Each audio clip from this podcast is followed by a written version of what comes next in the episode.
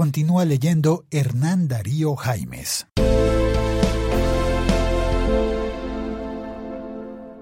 ...2.3.4...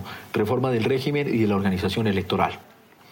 Con el objetivo de asegurar una mayor autonomía e independencia de la organización electoral, incluyendo del Consejo Nacional Electoral o la institución que haga sus veces, y modernizar y hacer más transparente el sistema electoral para de esa manera dar mayores garantías para la participación política en igualdad de condiciones y mejorar la calidad de la democracia, tras la firma del acuerdo final, se creará una misión electoral especial.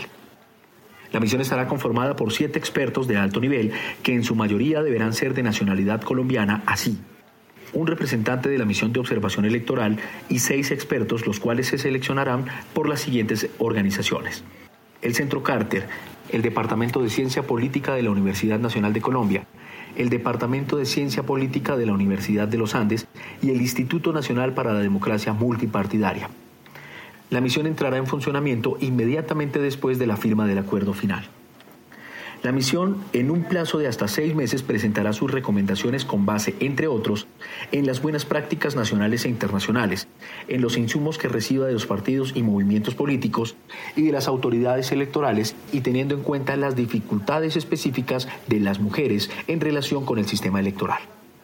Sobre la base de esas recomendaciones, el Gobierno Nacional hará los ajustes normativos e institucionales que sean necesarios.